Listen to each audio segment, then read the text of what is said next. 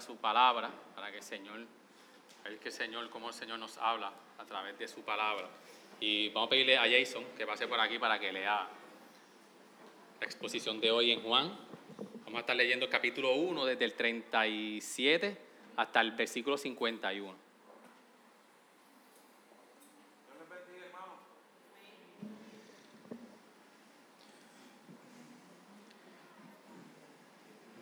Bueno, vamos a estar leyendo primera de Juan, capítulo, no, perdón, versículo 37 al 51. Y los dos discípulos le oyeron hablar y siguieron a Jesús. Jesús se volvió y viendo que le seguían, les dijo, ¿qué buscáis? Y ellos le dijeron, Rabbi, que traducido quiere decir maestro, ¿dónde te hospedas? Él les dijo, venid y veréis. Entonces fueron y vieron dónde se hospedaba y se quedaron con él aquel día porque era como la hora décima. Uno de los dos oyeron a Juan y siguieron a Jesús. Era Andrés, hermano de Simón Pedro. Él encontró primero a su hermano Simón y le dijo, hemos hallado al Mesías, que traducido es Cristo. Entonces lo, trajo a Jesús y Jesús mirándolo le dijo, tú eres Simón, hijo de Juan, tú serás llamado Cefás, que quiere decir Pedro al día siguiente Jesús se propuso a salir a Galilea y encontró a Felipe y le dijo, sígueme. Felipe era de Bethsaida, de la ciudad de Andrés y de Pedro. Felipe encontró a Natanael y le dijo, hemos hallado a aquel quien escribió Moisés y la ley, y también los profetas, a Jesús de Nazaret, el hijo de José. Y Natanael le dijo, ¿puedes algo bueno salir de Nazaret? Felipe le dijo, ven y ve. Jesús vio venir a Nazaret, a Natanael, y dijo de él, he aquí y verdadero israelita a quien no hay engaño. Natanael le dijo, ¿cómo es que me conoces? Jesús le respondió y le dijo, antes de que Felipe te llamara, cuando estaba debajo de la higuera, te vi. Natanael le respondió, Rabbi, tú eres el Hijo de Dios, tú eres el Rey de Israel. Respondió a Jesús y le dijo, porque te dije que te vi debajo de la higuera, ¿crees? Cosas mayores que estas verás. Y le dijo, en verdad, en verdad os dijo que veréis el cielo abierto y los ángeles de Dios subiendo y bajando sobre el Hijo del Hombre. Palabra de Dios. Gracias. Amén, hermanos. Ayúdenos a orar, hermanos, para poder exponer la palabra del Señor, que el Señor nos ayude a que podamos ser fieles a su palabra y que nuestros corazones puedan estar receptivos a la palabra del Señor. Señor, gracias por tu amor. Gracias por tu misericordia, Señor. Gracias por tu palabra, Señor, porque tu palabra es viva y es eficaz y es más cortante que una espada de doble filo, Señor. Por eso te pedimos, Señor, que nos podamos acercar a, a tu palabra, Señor, en convicción de que en ella hay vida, en convicción de que en tu palabra, Señor, es la, es la revelación tuya, Señor, hacia el ser humano. Y debemos de atesorarla en nuestros corazones y creerla para poderla llevar, Señor, a nuestros corazones y que, se, y que, y que la podamos vivir día a día, Señor, en nuestras vidas. Ayúdanos, Señor, a que nuestros corazones estén receptivos a tu palabra, Señor. Te lo pedimos en el nombre de Jesús. Amén. Amén. Para el año 1900 había un joven escocés que él empezó a contar su historia, como él vino a los caminos del Señor. Y cuando él empezó a contar su historia, es una historia bien peculiar, porque él, él empieza a contar cómo John Harper eh, fue quien lo evangelizó él para que conociera a Cristo. Y él cuenta de que John Harper nació para el año 1872. Y a los 14 años John Harper acepta al Señor e inmediatamente John Harper empieza una vida bien fervientemente en el evangelismo. Cuenta la historia que John Harper iba a todas las esquinas en, la, en, la, en, la, en, las universidades, en las escuelas, en las plazas públicas, a predicarle a todo el mundo del Evangelio de Jesucristo. John Harper sigue estudiando, sigue creciendo en el Señor y John Harper crea una iglesia, planta una iglesia. Y John Harper eh, está continuamente en una iglesia evangelizando, una persona que tenía fervientemente un ardor, una pasión por el evangelismo. A tal nivel de que él vivía en Inglaterra, John Harper, y de Estados Unidos, una iglesia de Chicago lo invita para que, para que fuera a su iglesia a que le contara qué él estaba haciendo en la evangelización porque estaba siendo bien enfático y, estaba teniendo mucho éxito en la evangelización. Cuenta la historia de que Johan coge en Inglaterra un barco. Y este, este joven escocés está explicando esto porque él quería que ellos entendieran cómo él había conocido al Señor. Y él dice de que la hija de John Harper le cuenta esta historia. Y la hija le dice, yo me fui con mi papá en un barco bien grande. Esto es una, una historia verídica.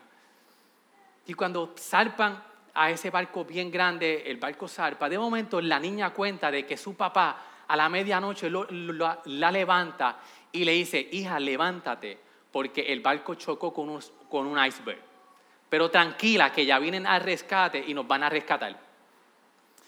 La niña cuenta de que ella se fue en uno de los barcos eh, de salvavidas, pero John Harper no pudo irse con su hija. Y este joven escocés contando la historia cuando ya estaba el barco completamente hundido, y no sé si se han dado cuenta de que es el, el gran barco Titanic. Y John Harper estaba en ese barco con su hija, su hija se salva. Y mientras John Harper estaba con, con algo de madera o con algo que se estaba sosteniendo para no hundirse, Dice este, este joven de que él llega donde John Harper y John Harper le pregunta, ¿tú eres salvo? Y el joven le dice, no. Y John Harper le dice, acepta a Jesucristo como tu salvador. Él dice que una ola se lo lleva y deja de, ver a John Harper. Vuelve una ola y lleva otra vez a este joven escocés donde John Harper. Y John Harper viene y dice, joven, ¿eres salvo? Y él le contesta, no soy salvo. John Harper le dice, acepta a Jesucristo, que en él solamente está la vida eterna. Vuelve una ola y se lo lleva, vuelve otra ola y lo trae otra vez. Y John Harper le dice, joven, ¿eres salvo? Y él le dice, no, pero yo quiero conocer a ese maestro que tú me estás enseñando. Y él dice que él vio cómo John Harper se hundió. Y mientras él se quedaba sosteniendo de esa tabla, con dos millas de distancia de mar debajo de, de sus pies, él pudo decir, yo fui la última persona de las cientos y cientos y miles que John Harper a través del el evangelismo y cómo le predicaba al Señor, yo conocí al Señor. Hermano, hoy nos acercamos a, una, a un pasaje donde vemos ya en los primeros dos sermones, donde, cómo Juan, el que, el que escribió el Evangelio, empieza a presentar a Cristo como, como el verbo, el que estaba antes del principio, eh, empieza a poner a Cristo como que el que estaba en el cielo vino a la tierra, se hizo carne, se hizo como usted y como yo. Y, y Juan está poniendo a Cristo como, como, como la salvación para la humanidad. Luego vimos cómo Juan el Bautista empieza a dar testimonio y decía, es aquí, aquí el, el, cordero que quita el pecado del mundo. Y estamos en esta escena donde ya Juan introduce quién es Cristo, quién es el verbo. Tenemos el testimonio de Juan el Bautista que está diciendo, es aquí el Cordero de Dios que quita el pecado del mundo. ¿Y por qué yo hice esta historia con lo, que, con lo que leímos hoy? Porque vamos a ver en el día de hoy, en la mañana de hoy, qué es un discípulo y cuáles son las características de un verdadero discípulos. Y vamos a ver en este pasaje cómo estos, eh, estos discípulos fueron transformados por Jesús y qué implicaciones tuvo para ellos en sus vidas personales. Y vamos a ver cómo ellos, sus vidas, cuando conocieron a Jesús, inmediatamente tenían que correr hacia otros y decirles a otros, tú tienes que ver, que venir y ver a quien yo he conocido. Y este es el pasaje de hoy. Vemos a estos discípulos que eran de Juan el Bautista que creyeron el mensaje de Juan el Bautista. Que Juan el Bautista decía, el que viene detrás de mí es mucho más grande que yo. Que yo no soy digno de desatar sus zapatos, sus sandalias. Él es, él es el Cordero de Dios. Y vemos a estos discípulos que creyeron a ese mensaje. Y como en el versículo 37 comienza y dice, y los dos discípulos le oyeron hablar y siguieron a Jesús. Y es bien importante de que para ese tiempo no había universidades, no habían escuelas. Y tú escogías a un rabí, a un maestro en quien tú querías aprender, en quien tú querías seguir aprendiendo de muchas cosas. Pero estos dos discípulos de Juan, mucho más que un rabí de aprender de la vida, de, aprender de muchas cosas, ellos entendieron realmente el mensaje de que su rabí, Juan el Bautista, le había dicho. Le dicho, ahora viene uno que es el verdadero rabí que es el rabí de los rabí, que es el que va a solucionar el gran problema que tiene la humanidad, que cuál es? Es nuestro pecado. Ellos creyeron ese mensaje y fueron y siguieron a Jesús. Ellos creyeron ese mensaje. Creyeron, siguieron a Jesús. Porque creyeron de que Jesús era el Cordero de Dios. Pero entra en escena Jesús. Las primeras palabras de Jesús cuando estos dos discípulos se encuentran con Jesús, lo siguen.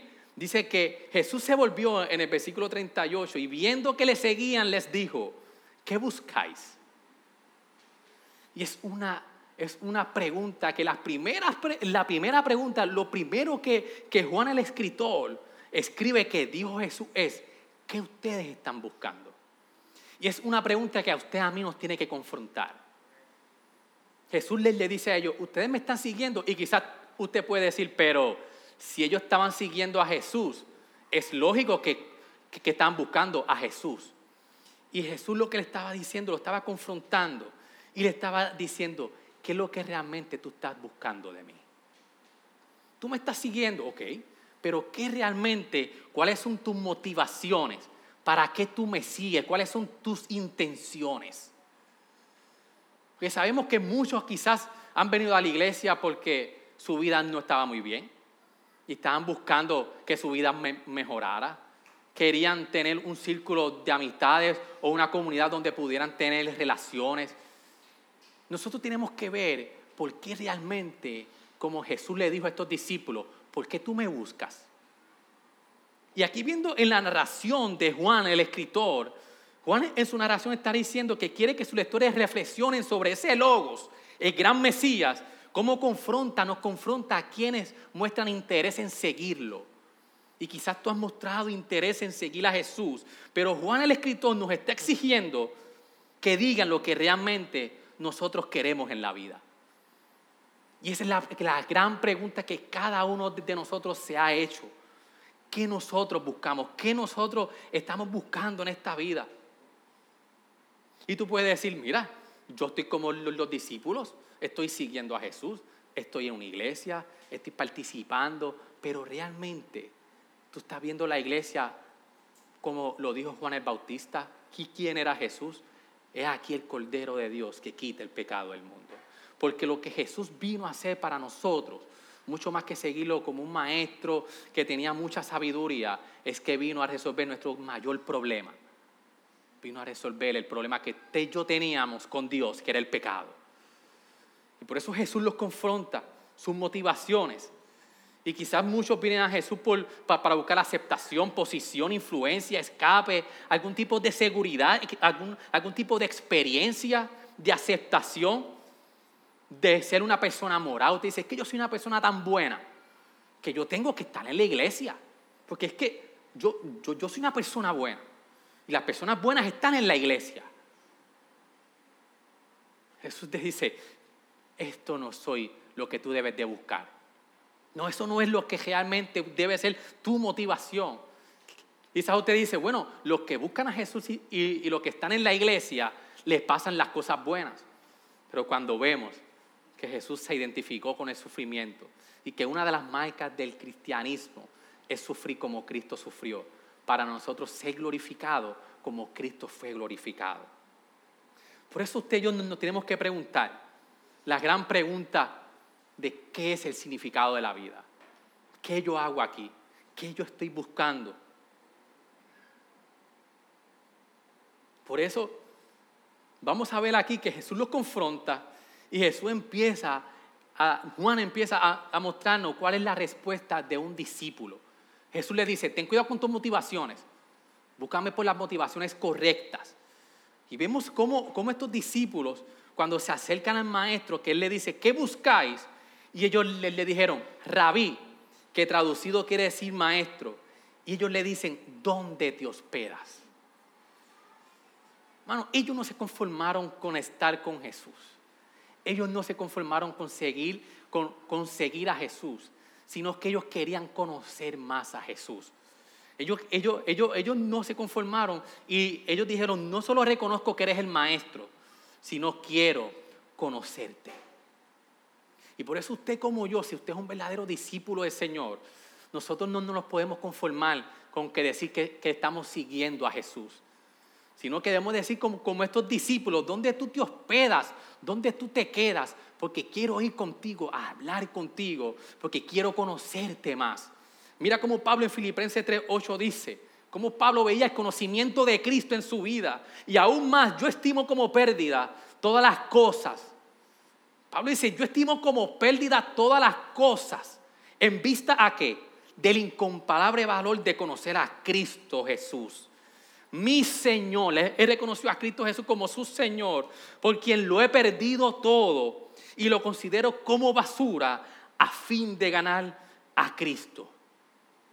Hermano, tenemos que tener una vida de discipulado donde continuamente todo, lo, todo como dice el apóstol Pablo, todo lo, de la vida aparte de Cristo, yo lo tengo como basura, lo tengo como estiércol, para mí no vale nada, a fin de yo seguir conociendo a Cristo Jesús. Vemos a estos discípulos cómo querían intimidad con el Señor. Es como cuando usted conoció a su esposa. Yo no sé si usted se acuerda, pero yo vi a Wilmary en ese terminal de carros públicos en Vega Baja, cuando estábamos en la, en la escuela superior, y yo la miro a lo lejos y yo hago, hmm, yo quiero seguir a esta. Y yo me la acerco y la, pues, y la pregunta, ¿verdad? Como que clásica de los que vamos a la iglesia, yo le digo, tú como que tú vas a alguna iglesia, ¿verdad? Y ella me dijo sí, y yo, ah, como dice Puerto en buen boricua, te chavaste. Vamos a ver cómo va esto. Después, hermano, esa ilustración nos ayuda a que no solamente yo quise seguir a Wilmary por su belleza, por cómo era ella, por, su forma de ser, sino que yo me la acerco a ella porque yo quería conocerla más. Yo quería, espérate, yo he encontrado, aquí está el perfil de lo que quizás yo siempre he soñado de una mujer. Ya, yo voy a entrar y yo quiero conocerla más quiero estar contigo. Y empecé a conocerla, a conocerla, hasta que realmente me di cuenta, quizás, de que era mucho más de lo que yo esperaba. Y eso es Jesús en nuestras vidas. Quizás vemos a un Jesús de que nos ofrece muchas cosas, sí. Tenemos el cuidado de Jesús, tenemos a un Jesús de que, de que nos ayuda en, en toda nuestra vida, pero Jesús es mucho más que un simple rabí o que un maestro que nos va a ayudar en, esta vida, en nuestras situaciones económicas, que sí nos ayuda, pero Jesús va, va mucho, mucho más por encima de eso. Y lo lindo de todo es la respuesta de Jesús. Por eso usted va a ver en este pasaje mucho esta connotación de, de venid y ver. Venid y ver. Y Él les dijo, Jesús les dijo, venid y veréis. Porque Jesús nunca nos va a despreciar cuando nosotros quiera, queramos conocerlo más. Él lo dijo aquí mismo en Juan 6:37, él dijo, todo el que el Padre me da, vendrá a mí. Y al que a mí viene, y al que viene a mí, de ningún modo lo echaré fuera. Esto es un discípulo del Señor discípulo que es cautivado por Cristo, pero que continuamente busca conocer más al Señor. Ahora, vamos a ver cómo entonces estos discípulos empezaron, qué implicaciones tuvo eso de, conocer a Jesús. Tuvo unas implicaciones de que vamos a ver cómo ellos corrían a buscar a otros. Y vamos a ver aquí un patrón. Lo vamos a ver en Andrés, que fue a buscar a Simón, a Felipe en Natanael. Y vemos el caso de Andrés en el, en el, en el verso 40, dice, uno de los que oyeron a Juan y siguieron a Jesús era Andrés, hermano de Simón Pedro. Él encontró primero a, sus a, su, a su hermano Simón y le dijo, hemos hallado al Mesías, que traducido, que traducido quiere decir Cristo. Entonces lo trajo a Jesús lo primero que Jesús, que, que, Andrés hizo cuando empezó a conocer al maestro y pudo comprender quién realmente era él, él corrió donde su hermano Simón. Y es una connotación cuando, cuando usted ve una persona, porque le dice, es como si estuvieran, ellos, ellos, ellos hubieran estado esperando algo y buscando algo por mucho tiempo. Y se acerca a Simón y le dice, Simón, hemos hallado al Mesías, al que estábamos esperando, al que estábamos buscando, ya yo lo he hallado. Yo no sé si a usted le pasó, pero yo recuerdo que yo tenía un gran amigo mío que nos hacíamos muchas preguntas de la vida. Nos sentábamos a leer la Biblia y buscábamos la, quinta pata al gato y no entendíamos muchas cosas. Buscábamos el sentido de las cosas y, y nos confundíamos y le decíamos, ¿cuál es mi propósito aquí? ¿Qué es lo que, qué es lo, qué, es lo que significa todo esto? Como que no, no, no nos hacía sentido muchas cosas. Estábamos en la, en la escuela superior, en la high, y teníamos largas conversaciones porque no entendíamos muchas cosas. ¿Y sabes por qué? Porque no estábamos buscando a Jesús con la motivación correcta. Teníamos una distorsión de quién realmente era Jesús. Y recuerdo que hace unos meses atrás nos distanciamos y tuvimos una hermosa conversación. Y mientras preparaba el mensaje me acordé de esta conversación que yo le digo, brother, tú te acuerdas todas las preguntas que tú y yo nos hacíamos, que no entendíamos tantas. No entendíamos muchas interrogantes de la vida, muchas interrogantes de la Biblia yo le dije, yo por fin he encontrado la contestación todas las preguntas.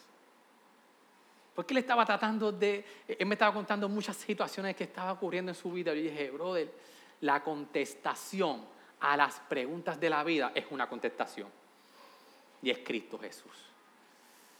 Eso que tanto anhelábamos, gracias al Señor en su palabra, Dios nos pudo iluminar y decir, yo soy la contestación a todas las preguntas. Aquí vemos a un Andrés que, que, había sentido que algo lo había traspasado, que algo había traspasado su alma. Y él decía, eso que yo estoy sintiendo, eso, eso que traspasó mi alma y ha cambiado toda mi vida, él quería lo mismo para su hermano. Y vemos aquí, hermano, cómo esto se convirtió en el primero. Andrés se convirtió en el primero de una larga de, sucesores que descubrieron que el testimonio cristiano más común y efectivo es el testimonio, es el testimonio de tú a tú, de amigo a amigo, de hermano a hermano. Quizás muchas iglesias tienen, tienen muchas, pero muchas, como, es la, palabra, cuando tienen muchas estrategias evangelísticas, que no son malas, son buenísimas, pero buscan estrategias, estrategias, estrategias, pero vemos el patrón bíblico, cómo el patrón bíblico era del discipulado tú a tú, de amigo a amigo, de hermano a hermano, en las relaciones, que decía, mira, yo por fin he encontrado la gran pregunta que yo me hacía en esta vida. Ese es el patrón bíblico, hermano. Podemos tener estrategias evangelísticas, pero no son el fin en sí mismo. El medio no justifica el fin no solamente debemos de buscar cuáles son los medios, sino que el fin es Cristo. Y vemos aquí cómo el discipulado uno a uno, ellos crecían el Señor y se predicaban uno tras otro. Y es un sentido que, que, usted ve aquí en Andrés y en Felipe de urgencia. Es como ayer mismo fuimos a correr bicicleta. Y fuimos a correr bicicleta y yo recuerdo que Orlando nos insistió tanto pero tanto, tanto en que llévense una galleta. Llévense una galletita, Pastor Joel. Dice, ¿por qué Orlando tanto insistiendo en una, en una galletita? Y yo recuerdo, hermano, de que empezamos a correr y yo tengo esta bicicleta, una bicicleta pro. Y yo digo, espérate, que esto, esto se siente bien. Y comenzamos a correr bicicleta y Orlando me ve y me dice, cógelo suave, no te extralimites, que falta todo. La cuestión es que en una paramos en, un, en una subidita y tenemos una pausa y estamos hablando así, empezando, hermano, empezando. Y estamos así en, en la loma y de momento ellos, ellos están empezando, eh, estamos esperando a, a Félix y yo empiezo a dejar de escuchar las conversaciones. Yo digo, aquí me está pasando algo. Yo empiezo a sudar frío. Y yo hago así y yo digo, hija, no vengas a hacer el papelón aquí. No haga porque el bullying va a ser de gesto del año.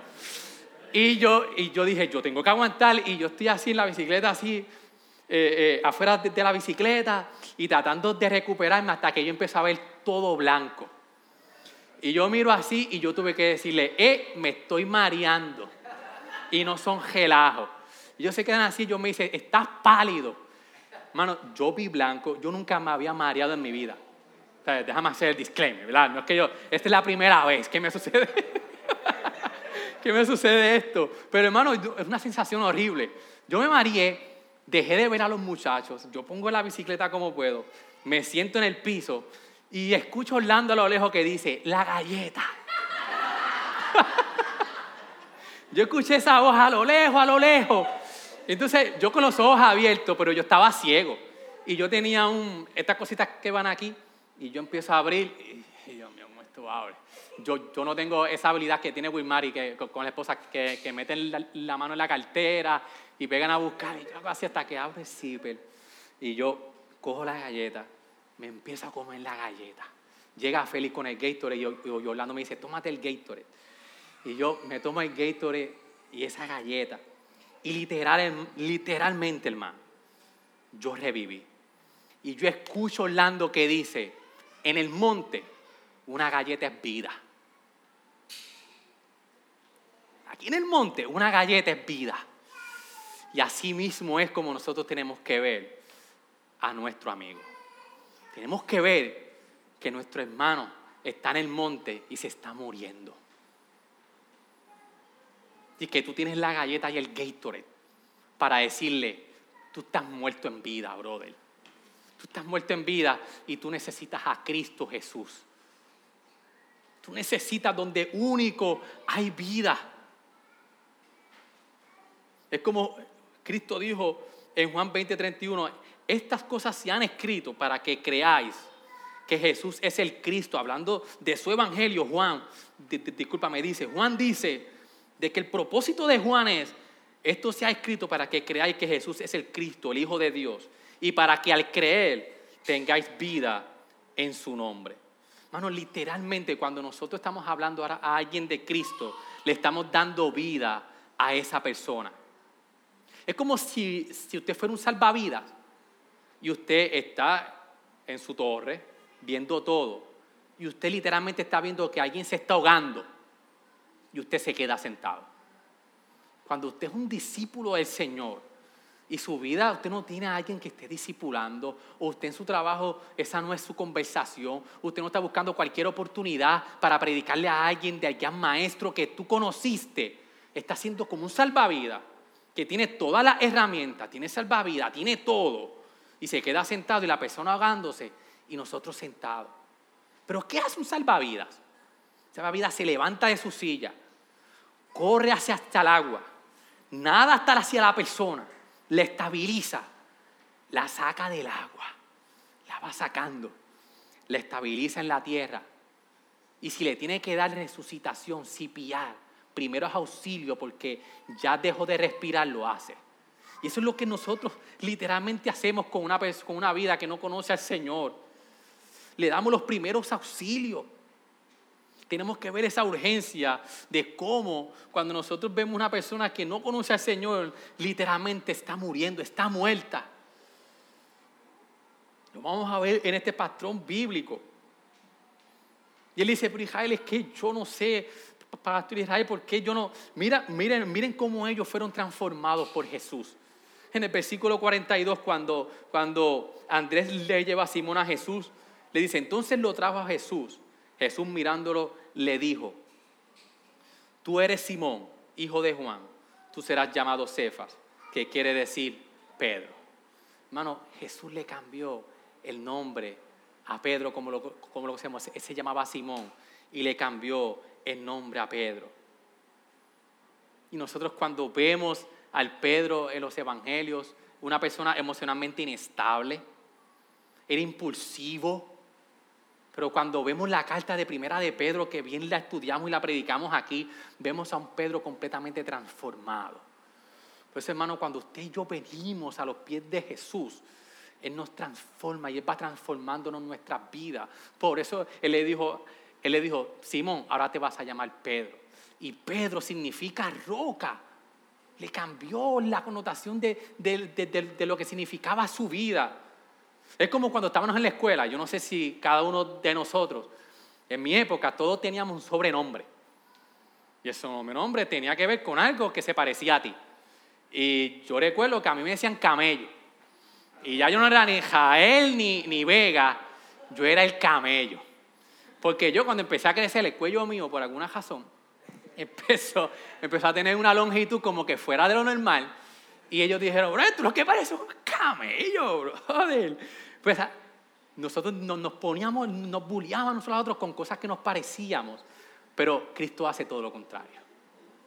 Quizás tú eres impulsivo, quizás tú eres bien, tienes tantas cosas que cambiar, pero cuando vienes a los pies del Maestro, Dios nos cambia, nos transforma y nos va transformando poco a poco a la imagen de Cristo. Es, una, es algo progresivo.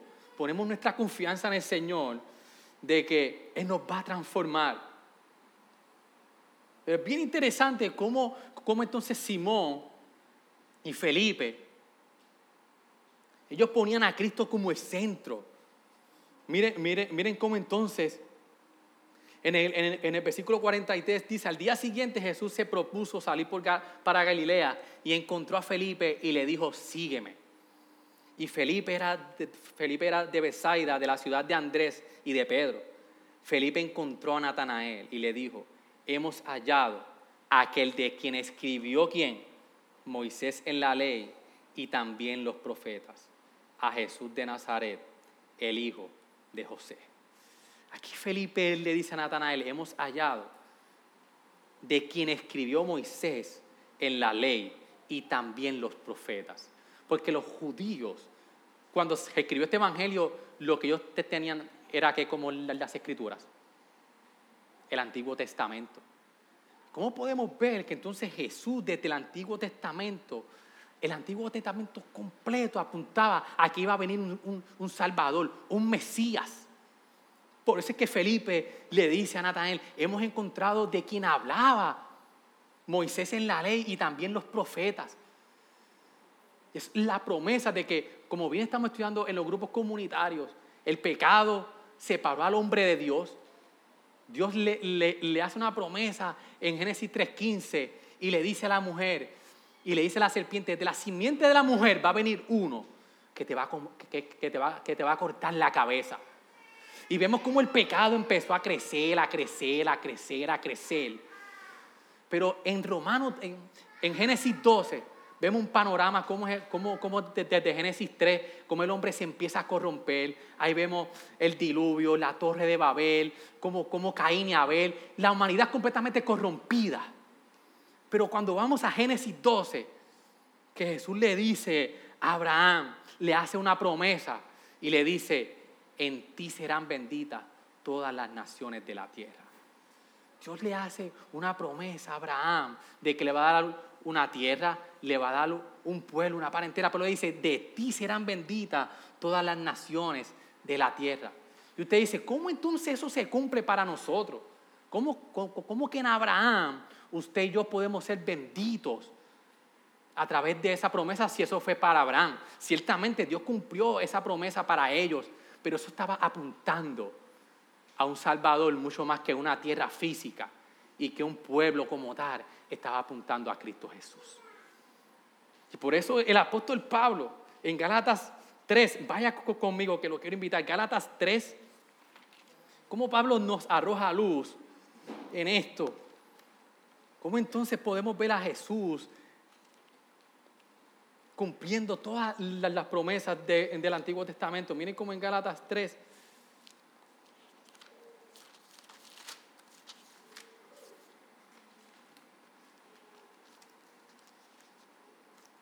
Gálatas 3.8. Miren cómo Pablo nos arroja luz. Cómo todas las tierras fueron benditas a través de, Cristo, de, de la descendencia de Abraham.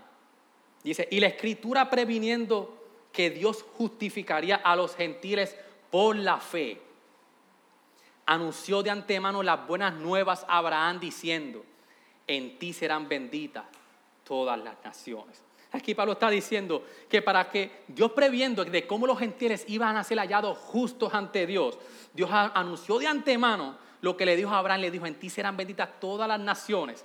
Y en el versículo 9 dice, así que los que son de fe son bendecidos con Abraham, el creyente. Y como en el verso 14 Pablo dice, a fin de que en Cristo Jesús la bendición de Abraham viniera a los gentiles para que recibiéramos la promesa del Espíritu mediante la fe. Por eso es que ellos veían que estaban esperando un Salvador. Ellos estaban esperando el Mesías y nosotros podemos ver ese cumplimiento de esa promesa que, fue progresivamente desarrollándose a través de todo el Antiguo Testamento, apuntando a un gran Mesías, a un gran Salvador. Y eso era lo que ellos estaban esperando, pero ellos tenían una confusión. Y por eso era que Jesús les dice esa pregunta, ¿por qué me buscas? ¿Qué buscáis? Y Natanael entonces le dice a Felipe, cuando Felipe le, dice a Jesús de Nazaret, el Hijo de Dios, y Natanael le, le dice, ¿puede algo bueno salir de Nazaret? Felipe le dijo, ven y ve. Para Natanael era imposible de que el Salvador saliera de Nazaret. Nazaret era, era, era un lugar menospreciado, un lugar primitivo, un lugar que para él no, no hacía conciencia ¿Cómo es posible de que al que yo estoy esperando, que nos liberte? Y la liberación que ellos estaban esperando era de la liberación de Roma. Dice, es imposible que los que nos venga a libertar de Roma, de esta esclavitud de donde estamos, vaya a salir de Nazaret. Y así nos pasa mucho de nosotros. Quizás vemos el cristianismo tan primitivo. Quizás vemos el, el cristianismo como que no me puede dar la respuesta a lo que yo estoy buscando. Quizás has llegado a tu propia conclusión de la vida. Y decía, no es que la vida me ha enseñado tantas cosas que ya yo no sé, yo tengo mi propia conclusión. Y quizás hay cosas que te están dando mucha estabilidad. Quizás tienes estabilidad financiera, quizás tienes estabilidad de una casa, pero ninguna de esas cosas te van a dar y te van a resolver tu verdadero problema. Es como ayer yo tenía una mountain bike que costaba mucho dinero. Yo creía que por yo, yo tener una, una bicicleta que era pro, yo iba a ser pro. Porque tenía todos los medios para yo poder desenvolverme en un sitio donde requería no solamente una bicicleta, sino que necesitaba práctica. Así a veces nosotros pensamos en la vida. Yo tengo todo controlado. Por eso cuando Felipe escucha eso, le dice, ok, ¿tú crees que no puedes venir de él? Pues ven y ve. Ven y ve. Entonces, cuando se acerca el versículo 27, Jesús le dice, Jesús vio a Natanael y dijo, de él, he aquí un verdadero israelita en quien no hay engaño. Miren cómo Jesús le dice a Natanael, ya Jesús sabía lo que le ocurría a Natanael y, le dices, he aquí un verdadero israelita en quien no hay engaño. Natanael le dijo, ¿cómo es que me conoces? Natanael pudo ver el poder sobrenatural de Jesús. Por alguna razón, Natanael supo a lo que le dijo Jesús. Él dijo, espérate, que este realmente me conoce. Este conoce mi interior, este, este conoce quién realmente yo soy. Le dice, ¿cómo es que me conoce? Y Jesús le respondió y le dijo, antes de que Felipe te llamara, cuando estabas debajo de la higuera, te vi. Y el versículo 49 dice, Natanael le respondió, Rabí, tú eres el Hijo de Dios, tú eres el Rey de Israel. Hermano, esto nos enseña de que, de que Jesús conoce tanto nuestro interior como nuestro exterior. Jesús conoce todo de nosotros.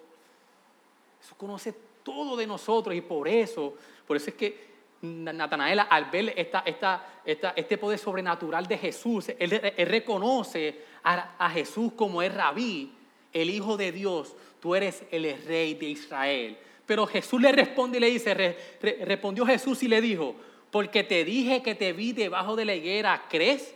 Cosas mayores que estas verás. Él dice, no te impresiones, aún no sabe quién realmente yo soy. Él está diciendo, ¿dónde, ¿dónde tiene que realmente estar cimentada tu fe? Jesús le dice, porque te dije que te vi debajo de la higuera y te conozco, tú vas a creer que yo soy el Mesías. Él le dice, impresionate aún más por lo que te voy a decir, por, por quien realmente yo soy. Me tienes que buscar por, por las motivaciones correctas.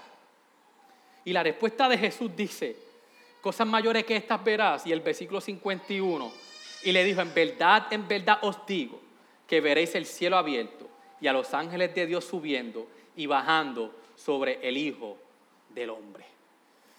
Y aquí vemos a Jesús apropiándose esta porción del versículo 51 de Génesis 28, 12, cuando Jacob tiene la visión. Y Jacob se, está en Betel, se acuesta a dormir y ve una visión. Y la visión es una escalera que iba desde el cielo hasta la tierra y ángeles que, que subían y bajaban. Y aquí Jesús se está apropiando de esta visión que tuvo Jacob y le está diciendo a Natanael, yo soy ahora esa escalera, ese puente que está uniendo el cielo con la tierra.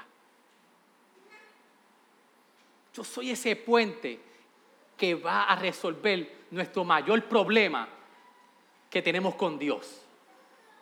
Jacob vio una escalera que los ángeles subían y bajaban, pero ahora yo soy el que va a hacer la conexión con el cielo. Por eso es que dice, los cielos abiertos, dice, que, que, que verdad os digo que veréis el cielo abierto. Está diciendo que Jesús es el gran Mesías, el esperado. Por eso cuando Natanael le dijo a Jesús, el Hijo de Dios, tú eres el rey de Israel. Jesús le está diciendo, yo me estoy apropiando de esta visión para que sepas de que ahora yo soy el nuevo Israel. Y sabemos que Dios escogió a Israel para que representara a las naciones cómo era que, que tenía que ser un hijo de Dios. Pero vemos cómo Israel falló. Y Jesús le está diciendo, ahora yo soy el nuevo Israel de Dios. Ahora yo voy a poder cumplir lo que el Israel de Dios, que era que era el pueblo de Israel, el Hijo de Dios era Israel, lo que ellos no pudieron cumplir, yo lo voy a cumplir. Jesús le está diciendo, como en Betel, que Jacob decía, he aquí casa de Dios. Jesús le está diciendo, ahora yo soy la casa de Dios. Ahora yo soy el Betel. Yo soy el Betel que vino a la tierra y habitó sobre nosotros. Y ese hábito significa que Jesús tabernaculizó. Significa que, que en Jesús habitaba toda la presencia de Dios. Jesús le está diciendo, ahora yo soy tu Betel, ahora yo soy la casa de Dios. Y al final Jesús le dice, basado, estaban bajando sobre el Hijo del Hombre. Y Jesús toma esta expresión y la vamos a ver a, a lo largo del Evangelio de Juan. Jesús toma esta expresión de Daniel 7. Y, vamos a ir rapidito a Daniel 7, cómo Jesús entonces se apropia de esta expresión de la visión que tiene Daniel en Daniel 7, porque Jesús quería que ellos tuvieran claro quién realmente era Él. Y la visión dice, seguí mirando en las visiones nocturnas, ya aquí con las nubes del cielo, venía uno como un hijo de hombre que se dirigió al anciano de días y fue presentado ante él. Y mire cómo este hijo de hombre fue, fue presentado al anciano de días y le dice, y le fue dado dominio, gloria y reino, para que todos los pueblos, naciones y lenguas le sirvieran.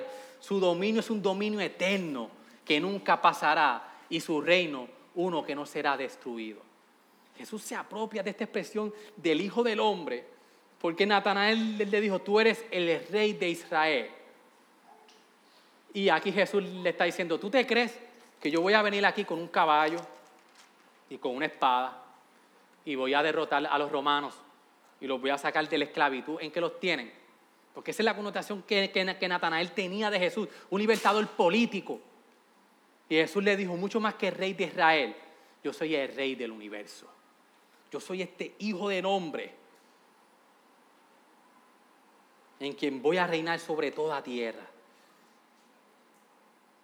Yo voy a derrotar la muerte. Yo no vengo a derrotar a los romanos.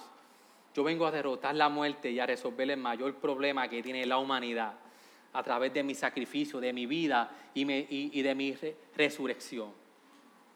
Hermanos, nuestros días tienen que ser transformados por estas verdades. Tenemos que vivir asombrados en, lo que es verdaderamente ser un discípulo de Jesús. Y si realmente has creído en Jesús, como bien dice este pasaje, debemos buscar cada día más de Él, pasar más tiempo con Jesús, correr con urgencia hacia nuestro amigo y nuestro hermano, de que se están muriendo y necesitan, y necesitan vida. ¿Quieres ser un discípulo del Señor? Como bien nos dice el pasaje, ven para que veas. Permitamos que Dios nos confronte. Imitamos que Dios nos confronte y nos pregunte qué es lo que realmente tú quieres de mí. Podamos tener una vida de urgencia hacia lo que es un verdadero discípulo del Señor.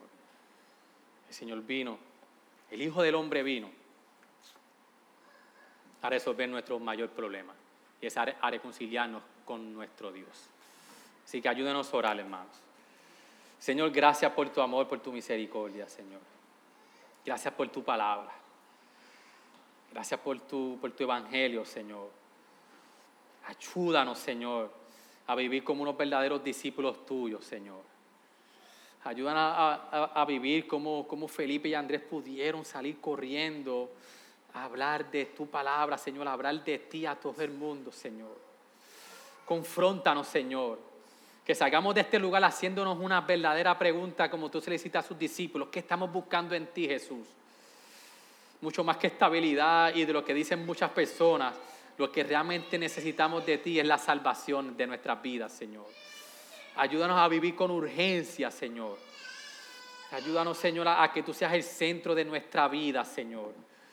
Que no solamente un libertador de muchas cosas como lo veían de Natanael, sino que tú eres el Hijo del Hombre, que mucho que, más que un rey político o un, o un libertador terrenal, tú viniste a derrotar a la muerte.